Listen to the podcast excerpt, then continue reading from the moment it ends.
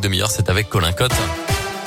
Bonjour Colin. Bonjour Mickaël, bonjour à tous. À la une de l'actualité ce matin, ouverture dans une heure et demie maintenant devant les assises de l'Isère à Grenoble du procès de Nordal Lelandais.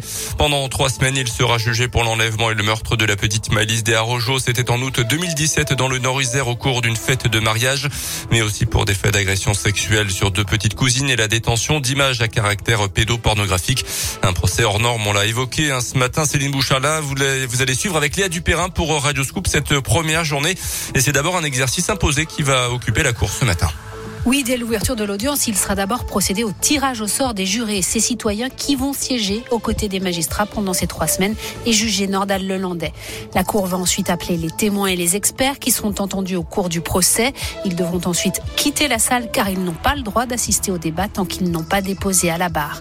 La présidente de la Cour d'assises, Valérie Blin, prendra ensuite la parole pour présenter ce qu'on appelle le rapport introductif dans lequel elle va évoquer les faits reprochés à l'accusé.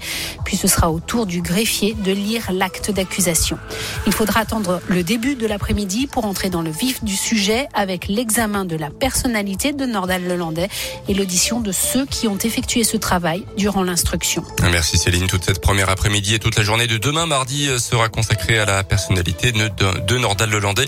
Retrouvez euh, ce procès en direct sur notre site internet radioscoop.com, l'application Radioscoop et nos différents réseaux sociaux.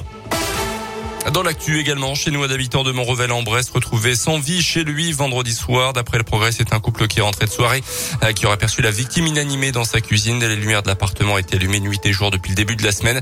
Le décès du locataire de l'appartement qui vivait seul serait d'origine naturelle. Où fait-il bon vivre dans la région? Hier, le JDD a publié son classement annuel sur 500 villes. Bourg-en-Bresse et 162e, Annecy 2e, Lyon 62e. Un classement établi à partir de 187 critères sur 9 catégories, dont deux nouvelles, l'attractivité avec le critère du temps de trajet. À retenir également dans l'actualité la victoire hier soir de Christiane Taubira à la primaire populaire, initiative citoyenne pour tenter une union de la gauche pour la présidentielle.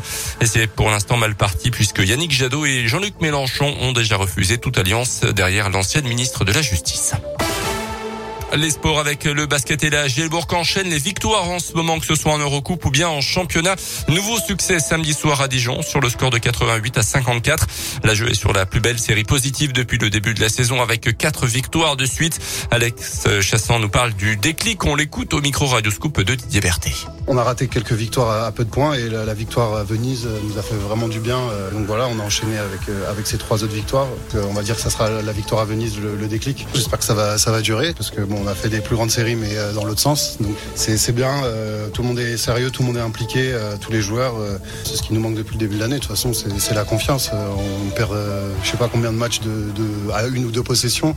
Et voilà, maintenant de, gagner des matchs, euh, ça, engrange la, confiance et, on est content, humble dans la victoire et focus sur un match très important qui arrive mercredi pour la qualification au top 16 de l'Eurocup. Mercredi, le club indinois se rendra à Patras en Grèce pour tenter de continuer de surfer sur cette vague positive. En foot, du mouvement à Lyon dans ce mercato d'hiver avec l'officialisation hier du départ à Newcastle du milieu de terrain brésilien Bruno Guimaraes, 50 millions d'euros. Le Brestois Romain Fèvre arrive.